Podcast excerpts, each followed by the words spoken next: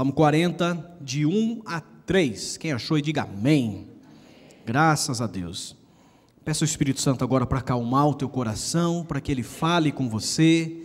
Diga no seu lugar, fala: Senhor, meu coração está aberto para receber a tua palavra, para que o Senhor te renove em nome de Jesus.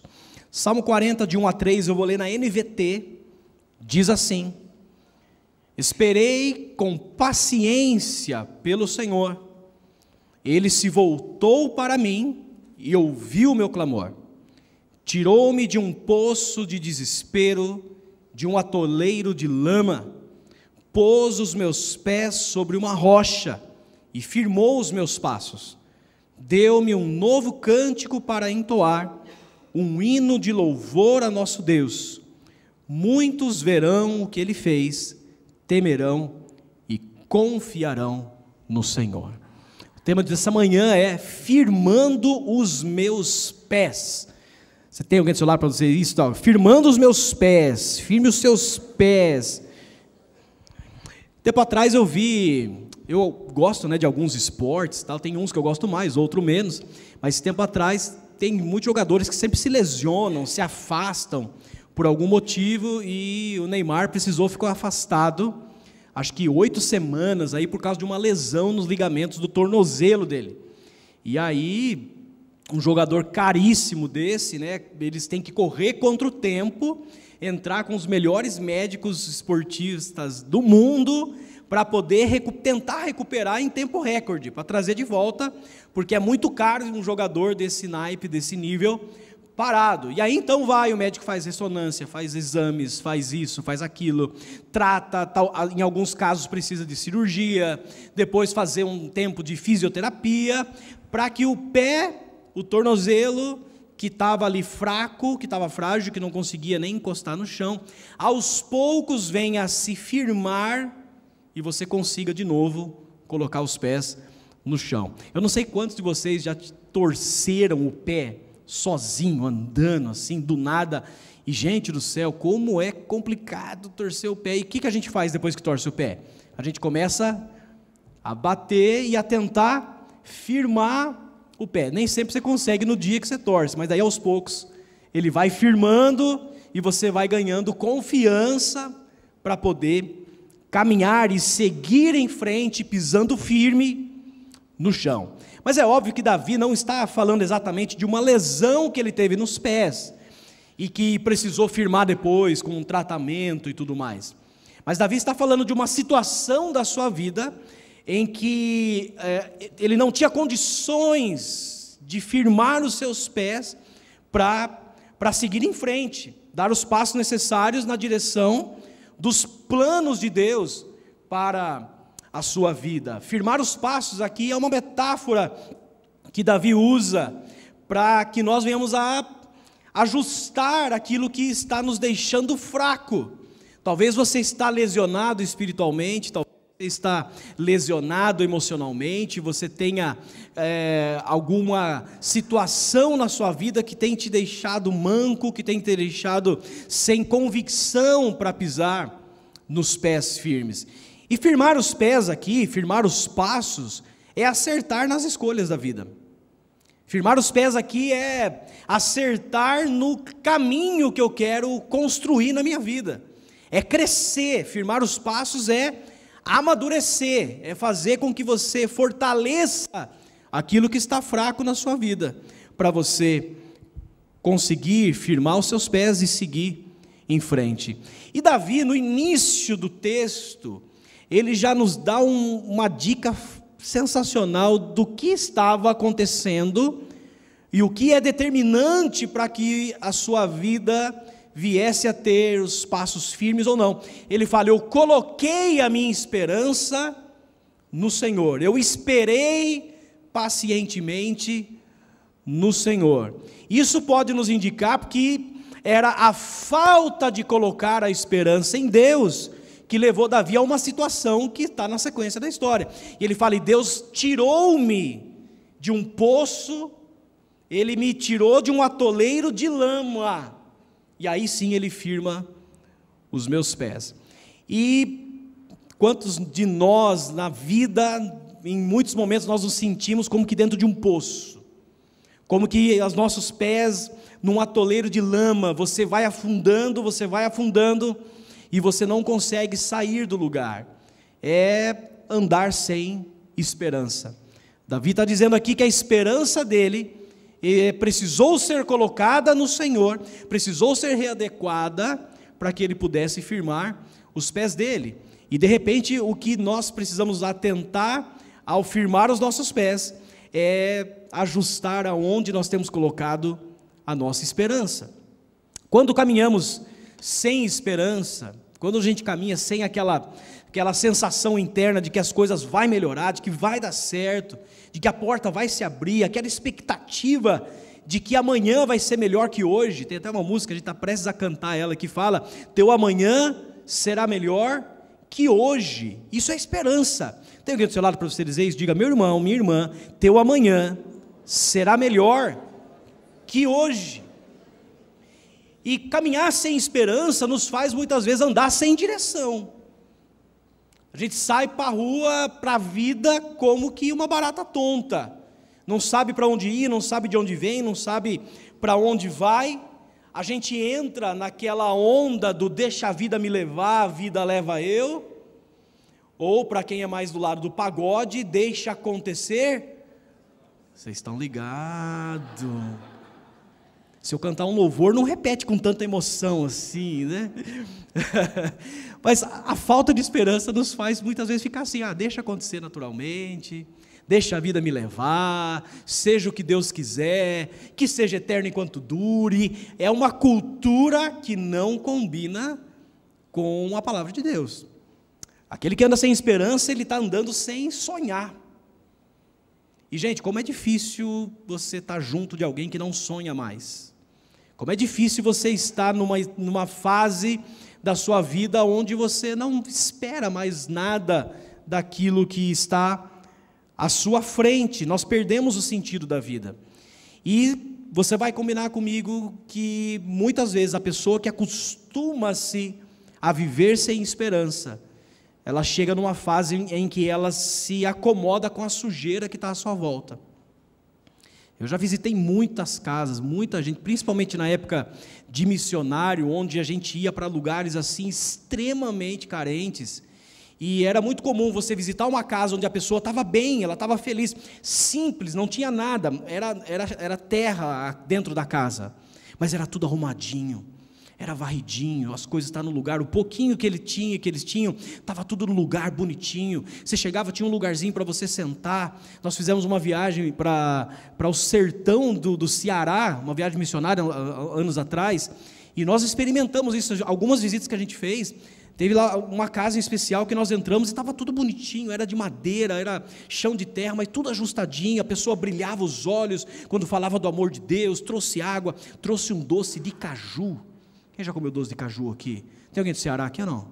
Quem é lá de cima sabe que tem muito caju naquela região lá. E o doce de caju ele é parecido com o doce de abóbora. Só que pense sim, dez vezes mais doce do que o doce de abóbora. Então até que na hora que ela trouxe, eu nunca tinha comido. Ela falou assim, pastor, eu vou trazer um doce de caju para o senhor, mas só que é o seguinte, tem que tomar com uma jarra de água do lado. Eu falei, ah meu Deus do céu. E aí veio o doce de caju, comecei, falei, gente, não é doce isso aqui, é próprio açúcar, não é possível. E comi rapidinho tal, da irmã veio, nossa, o senhor gostou tanto, pega aí mais um pouco, pá, já está com mais aquele, aquele monte ali. Alegria, porque ela estava bem. Era simples a vida, mas ela estava bem. Agora, tem casas que a gente foi visitar e quando a pessoa já perdeu a esperança, quando ela já vive sem expectativa, a luz é fria, é escura, a casa você percebe que as coisas estão fora do lugar, e isso não depende da situação financeira. Hein?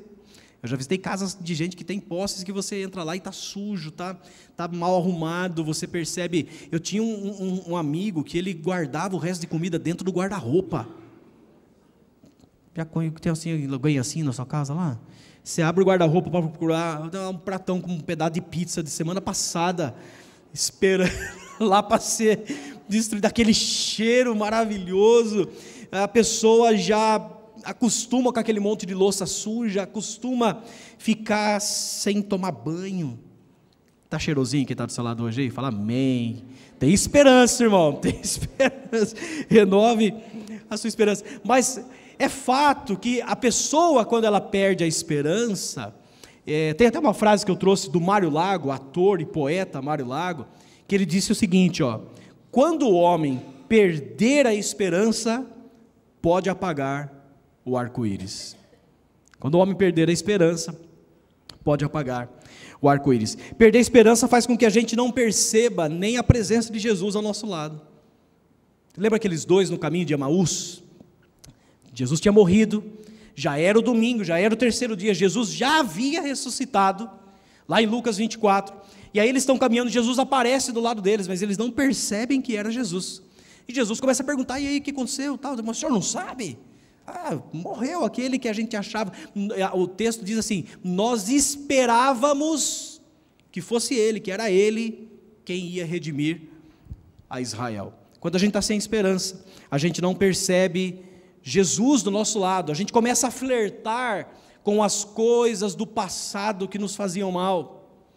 Jesus morreu, Jesus tinha avisado para os discípulos: gente, eu vou morrer, tranquilo, ao terceiro dia eu vou ressuscitar e eu vou encontrar vocês lá na Galiléia. Olha só, Jesus marcou o um encontro depois da morte dele com os discípulos. Eu vou encontrar vocês lá no mar da Galiléia, fica tranquilo no terceiro dia. Mas os caras não botaram muita fé, não. João 21 diz que Pedro, quando perdeu a esperança, Jesus morreu, ele tinha negado Jesus três vezes. Foi difícil a situação. A Bíblia diz lá em João 21, 3, que ele volta a pescar. Ele volta a fazer aquilo que ele fazia antes de ser chamado por Jesus. E perder a esperança faz isso com a gente. Muitas vezes a gente começa de, de novo a olhar para aquilo que a gente fazia antes, para aquilo que era longe dos planos que Deus estava para a nossa vida. E se a gente pensa que é o fim, se a gente pensa que acabou, se a esperança está tá indo embora, de repente é tempo de você ajustar isso na sua vida, de você precisa firmar os teus pés. E talvez o Senhor te trouxe aqui nessa manhã só para te lembrar uma coisa: sempre há de existir um novo amanhã para mim. Você pode dizer amém? Vamos repetir isso aqui juntos? Diga comigo: sempre há de existir um novo amanhã preparado para mim. Chacoalha quem está do lado, fala: deixa eu ser profeta de Deus na sua vida. Há um novo amanhã para você. Deus quer firmar os teus passos porque Ele não terminou com você. Paulo fala aos Filipenses: aquele que começou a boa obra é fiel para completá-la. Talvez você não está entendendo os processos, o momento que você está vivendo. E uma das coisas mais difíceis na caminhada cristã é exatamente entender os processos entre o Deus tirar o povo do Egito e levar para a terra prometida, tinha um deserto. Entre Deus falar com Abraão que ele seria pai de multidões e até Isaac nascer, tiveram 25 anos. Existe um processo de Deus, não estou dizendo que será 25 anos. Deus irá acelerar o processo na sua vida, diga amém. Falei, eu creio, Senhor. Mas nós precisamos voltar os nossos corações, os nossos olhos para o Senhor. Davi nos mostra aqui que antes dele firmar, de Deus firmar os, pra, os passos dele, eu preciso reconhecer onde eu estou. Davi ele fala: Eu esperei com paciência no Senhor, Ele ouviu o meu clamor e Ele me tirou de uma situação que eu estava. E você precisa de repente chegar diante de Deus e falar: Deus, eu estou assim, eu estou vivendo como que num poço, eu estou vivendo como que atolado numa lama, as coisas parecem que não vai. Esses dias, essa semana, eu orei com alguém que me disse isso, pastor, parece que a coisa não está saindo do lugar. Eu estou sentindo assim já faz um tempo, parece que eu estou correndo em cima de uma esteira, eu estou derrapando, a minha vida profissional não sai do lugar, as coisas não acontecem. De repente nós precisamos, como Davi, dizer: Senhor, eu coloquei minha esperança em Ti, porque a situação que eu estava antes era a situação assim, de um poço, de alguém que estava atolado na lama. E eu lembro que eu vi um, um vídeo um tempo atrás de um, de um cachorrinho que ele tinha sido abandonado, tinha sido né, provavelmente sofria violência na, na, na casa em que ele estava, enfim, e quando uma pessoa, lá uma, era uma mulher que encontrou, alguém filmou, não sei quem viu esse vídeo, filmou o encontro, a tentativa daquela mulher se aproximar do cãozinho, ele estava totalmente arredio, ele chorava, ele urrava, ele latia, porque ele achava, a, a, a, o instinto dele era de que a pessoa que fosse chegar perto dele não ia cuidar dele, o instinto era de que a pessoa ia maltratar, e aí ela tentou, e aos poucos ela conseguiu, mesmo ele chorando, fazer ele entender que ela estava ali para ajudar, que ela estava ali para cuidar dele. Depois teve o fim do vídeo, onde aparece o cãozinho todo feliz, todo lindo, bonito, banho tomado, ganhou peso, estava cuidado, estava amado. E de repente você, quando Deus chega e tenta se aproximar de nós, Davi fala: Olha, eu estava num poço, eu estava numa lama, e a gente não quer muitas vezes a ajuda de Deus. A gente muitas vezes, ela, os nossos pés já estão tão acostumados a não mais se movimentar, que a gente não coloca mais a esperança em Deus. E acredite nisso, acertar na vida depende de onde eu tenho colocado a minha esperança. Acertar na vida depende de onde eu coloco, de onde eu tenho colocado a minha esperança. E o convite de Deus para você nessa manhã é: deixa Deus cuidar de você. Você pode dizer amém? Deixa Deus cuidar de você, deixa Deus cuidar do seu casamento, deixa Deus cuidar dessa área que está difícil de carregar sozinho. Deixa Deus começar a te dar vitaminas espirituais para fortalecer os seus passos, em nome de Jesus. Davi ele diz: Eu esperei com paciência no Senhor. A esperança de Davi para mudar esse quadro tinha o endereço certo, estava no Senhor. E firmar os pés, gente, se a gente puder definir nessa manhã o que é firmar os pés, firmar os meus pés é caminhar seguro, na velocidade certa, na direção certa e na companhia certa. Caminhar seguro, porque o verso 2 Davi fala: Ele firmou os meus passos. Isso é a segurança que nós encontramos em Deus de caminhar seguro.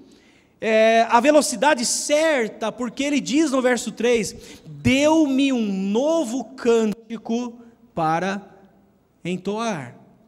E eu lembro de alguém que certa vez disse o seguinte: caminhe no ritmo da música que você está ouvindo. É, você vai numa academia e é muito comum você colocar, às vezes, o fone, e se você está numa atividade ali rápida, esteira, não sei, você vai colocar que tipo de música? Que vai acompanhar o ritmo que você está andando. Se você, antigamente, não sei se hoje ainda tem, mas teve uma época que estava na moda tal da zumba, né? Não erga a mão, irmão, mas quem que já fez zumba aí, ó? Lá em casa tinha umas irmãs lá que gostava da, da zona, não, porque faz atividade, não, porque emagrece, não sei o que e tal. Enfim, aí tinha zumba, você tinha que dançar, você tinha que andar conforme o ritmo que estava sendo proposto. Se você precisa acalmar o seu coração, isso a terapia da música explica. Se você precisa acalmar o seu coração, a música é terapêutica. Coloque uma música para acalmar o seu coração. E a velocidade, andar na velocidade certa, firmar os passos, saber a velocidade certa é exatamente caminhar na velocidade da adoração, caminhar na velocidade da gratidão ao Senhor. Ele colocou um cântico nos lábios de Davi. É caminhar na direção certa, porque Davi fala um hino de louvor ao nosso Deus. Então, a sua adoração, o seu ritmo de vida, sua, o seu caminhar tinha um foco, tinha um objetivo, tinha um lugar onde ele estava olhando, um hino de louvor ao nosso Deus. E na companhia certa, porque ele diz que ele colocou os meus pés sobre a rocha, diga comigo, a rocha. E a rocha é Jesus Cristo. Ele é aquele que se coloca em nós e por nós para afirmar o nosso caminhar. Quantos querem ter os seus pés firmes em nome de Jesus aqui nessa manhã?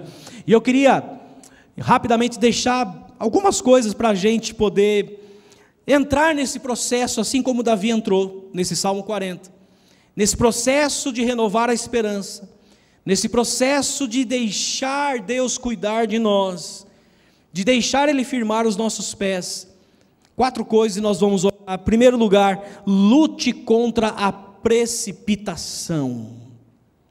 Lute contra a precipitação. Provérbios 14, 12. Salomão diz o seguinte: Há caminho que parece certo ao homem, mas no final conduz à morte. No final conduz à morte. E, gente, como a gente quer tentar resolver as coisas, e a gente começa a se precipitar, a gente começa a querer caminhar na nossa vida, e a gente acha que encontrou. Tem gente que é assim, não sei se na sua casa tem alguém que é assim, que se empolga, mas assim, de um jeito que fica cego. Não, é isso mesmo, agora vai e tal, não sei o que, e daqui a pouco esquece de tudo, cega o entendimento, essa empolgação, e aí acha que encontrou o caminho para resolver todas as coisas da sua vida. Não é essa porta, é esse negócio. Agora eu encontrei e tal, não sei o que, eu sei o que eu vou vender, agora eu vou vender colchão, agora eu vou vender camelo, agora eu vou vender. Não sei o que está em alta. Meu sobrinho, ontem, numa festinha que a gente estava lá, ele falou assim: tio, estou vendendo bolinha. Eu falei, isso é quanto? É um real. Eu falei, nossa, um real, ó, se o senhor quiser me ajudar, você me ajuda tal, comprar bolinha. Achei. E aí, gente, a gente se empolga. Achei a pessoa certa para mim.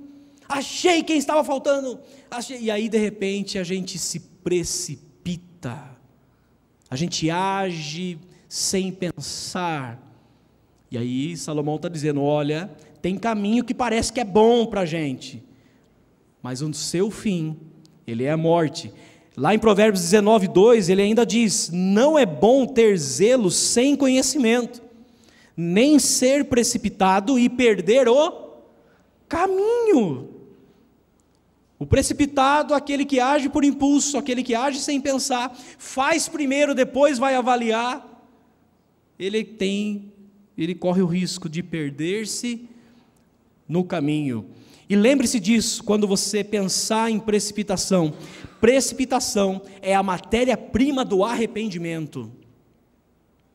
Precipitação é a matéria-prima do arrependimento. Que você fala, ai meu Deus, o que, que eu fiz? Ai meu Deus, o que, que eu falei?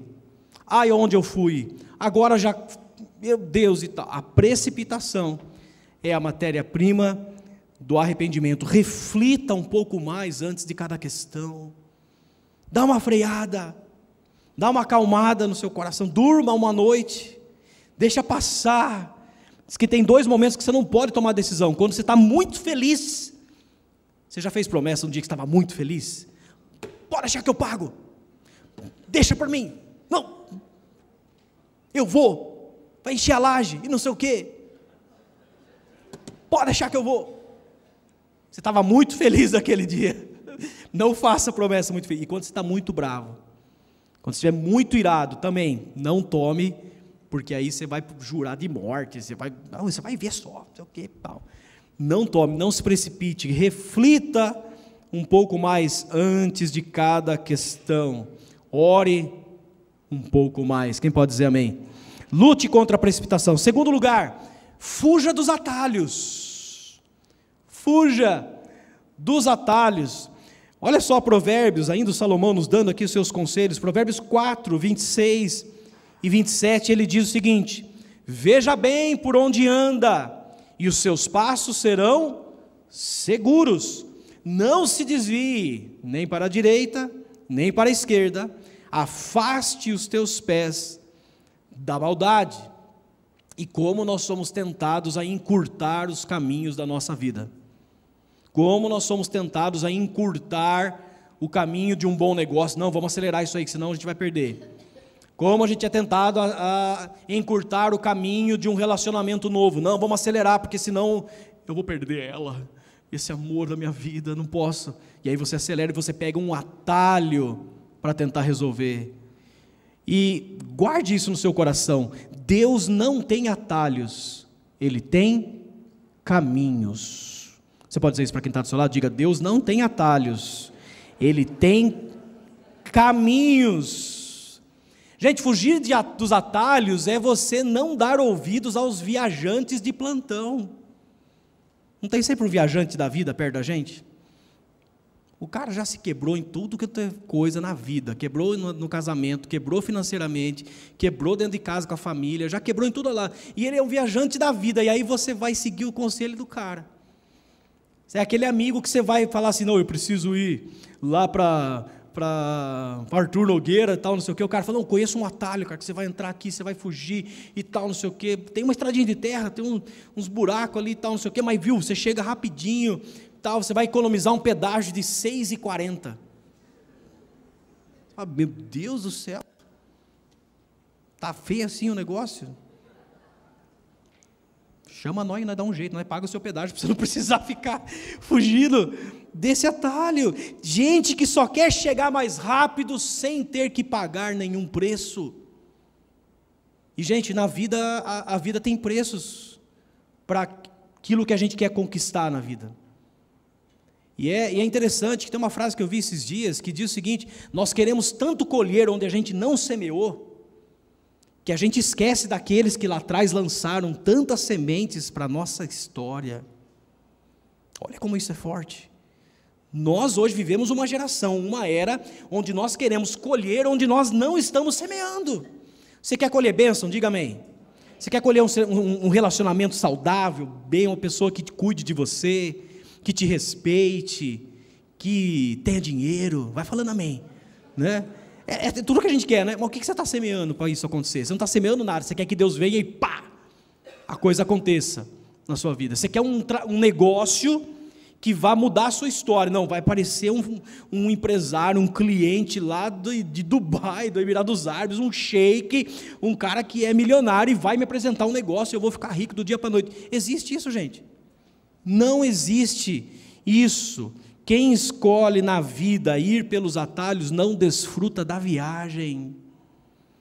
Quem escolhe sempre na vida ir pelos atalhos não percebe a beleza do caminho, da jornada, da viagem.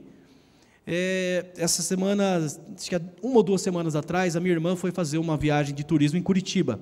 E você sabe que eu já morei lá e eu sou apaixonado pela cidade de, de Curitiba, né? E, e, ela fez aquela viagem que na época eu estava lá, estava desativado. Descer para Morretes de trem.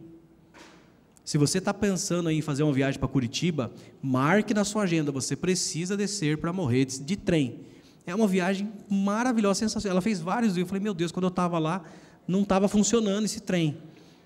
Esse trem, literalmente. Né? não é o trem do mineiro, não.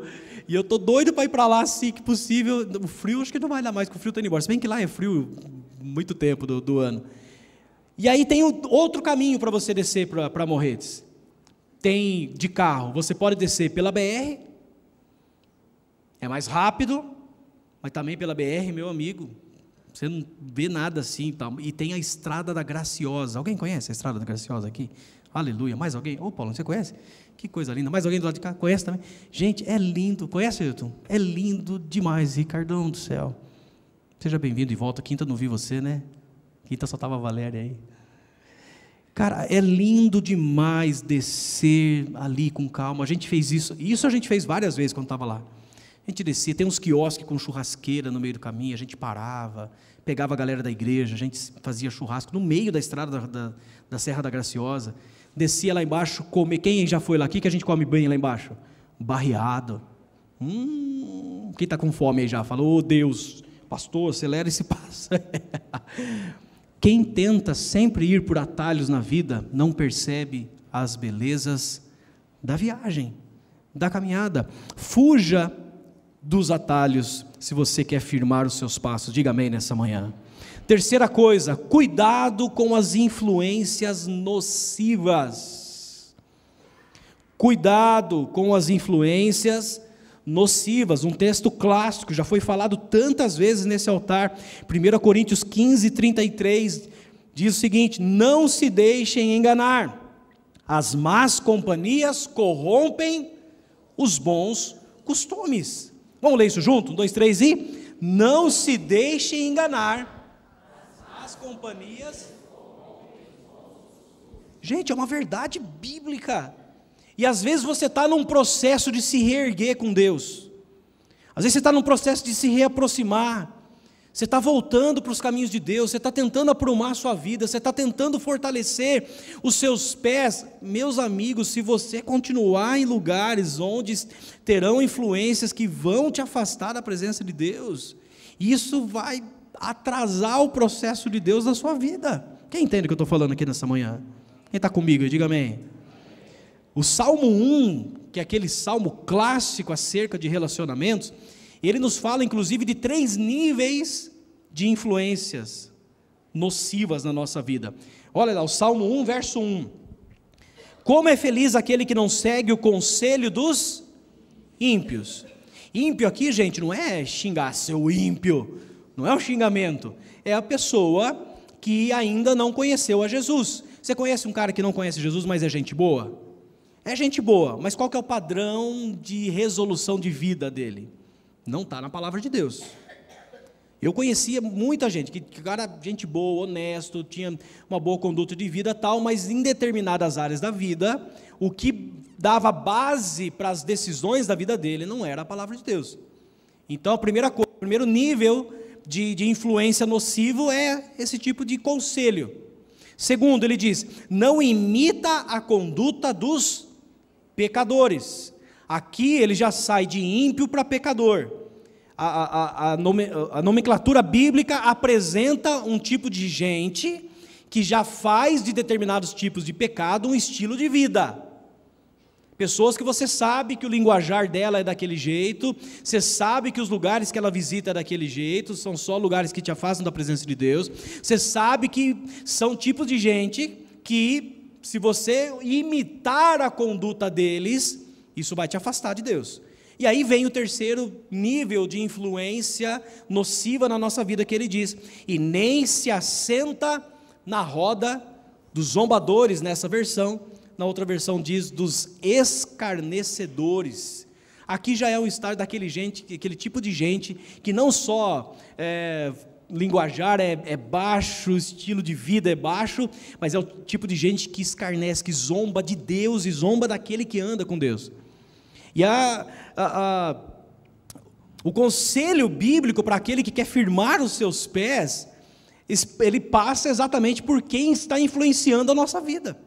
Porque, gente, nós somos seres influenciáveis e seres que influenciam. Você com certeza influencia alguém à sua volta. Pode ter certeza que tem alguém que está olhando para você e está se inspirando em você, positivamente ou não. Mas tem alguém sempre olhando para você e se inspirando em você. E também você é alguém que, mesmo que inconsciente, você está buscando inspiração e influências em alguém. E a grande questão é quem influencia a nossa vida.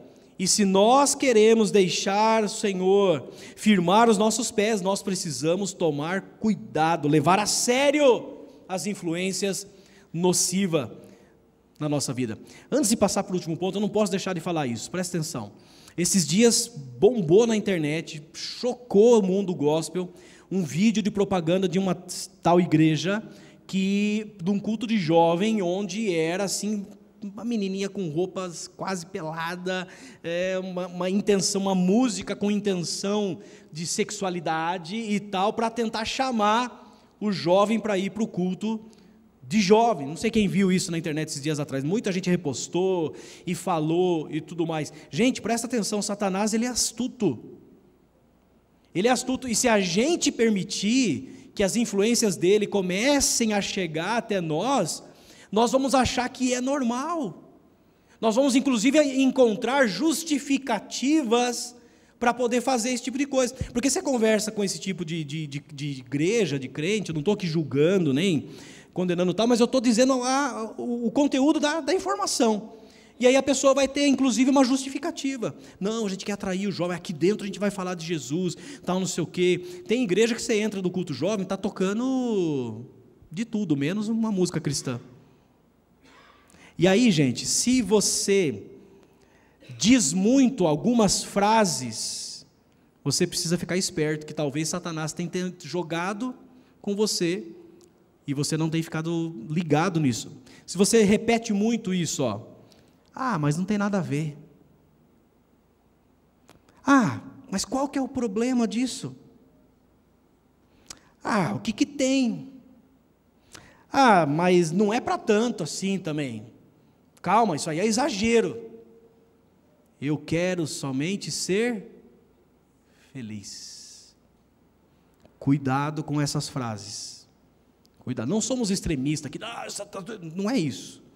Quem entende o que eu estou dizendo? Estou falando para gente grande, gente madura aqui. Amém, gente? Esse, toda vez que esse pensamento, que essa frase vier diante de uma situação, você avalia um pouquinho mais.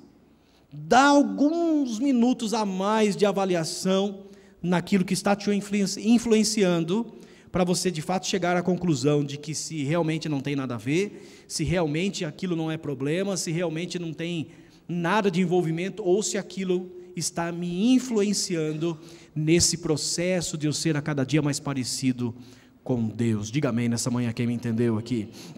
E em último lugar, para nós orarmos, pessoal do louvor pode chegar aqui, por favor, William. Seja rápido em recalcular a rota. Seja rápido em recalcular a rota. Você que está acostumado a usar o Waze, o GPS, o Map, você sabe quando você sai da rota, ela, se, se a sua internet estiver tudo ok, né, tiver tudo belezinha ali, ele vai rapidamente recalcular a rota. E às vezes a gente demora para recalcular, a gente, a gente saiu do caminho, a gente não percebe, a gente se desviou do caminho que está nos levando para o propósito de Deus e a gente não percebeu. A gente até gostou, falou, nossa, parece que não era por aqui, nossa. E a gente começa a se a, a moldar com aquele outro caminho. E Deus, Ele nos diz nessa manhã, nós precisamos ser rápidos em ajustar o nosso caminho. Salmo 119, os versos 59 e 60, o salmista diz assim: Refleti em meus caminhos e voltei os meus passos para os teus testemunhos. Eu me apressarei e não hesitarei em obedecer aos teus mandamentos. Seja profeta para quem está do seu lado, diga: seja rápido e obedecer ao Senhor. Seja rápido. Não espere o tempo passar. Não espere esse buraco ficar maior diante de você. Não espere esse, essas propostas que cheguem ficar ainda mais é, tentadoras e esse, esse meio te puxar de uma maneira que você não consiga mais sair de lá. Ei, Deus não te quer nesse caminho. Deus quer firmar os teus pés. Deus quer firmar os teus passos num lugar onde você se sinta seguro, na velocidade certa, na velocidade da adoração, da gratidão, sabendo que você está no caminho certo, um hino de louvor ao nosso Deus, e com os seus pés na rocha, na companhia certa. Fique de pé no seu lugar em nome de Jesus. Nós vamos encerrar cantando a oração de Davi no Salmo 139, versos 23 e 24. E ela é fácil ser cantada, mas é difícil de ser levada a sério. Uma oração que Deus quer te ouvir nessa manhã, nesse tempo de vida, onde Ele diz o seguinte: Sonda-me, ó Deus, conhece o meu coração, prova-me e conhece os meus pensamentos vê se há em mim algum caminho mau e guia-me pelo caminho eterno. Quantos querem ser guiados pelo Espírito Santo nessa manhã? Você pode erguer suas mãos, fechar os seus olhos e dizer: Senhor, guia a minha vida, ó Pai. Guia a minha vida, me ajuda a ficar longe de ser precipitado, me ajuda a fugir dos atalhos. Eu quero andar nos seus caminhos, não nos atalhos. Me ajuda contra as influências nocivas, me ajuda a ser rápido em recalcular a rota, pois eu quero andar nos teus caminhos, na tua presença, sabendo que os meus pés ficarão firmes, em nome de Jesus.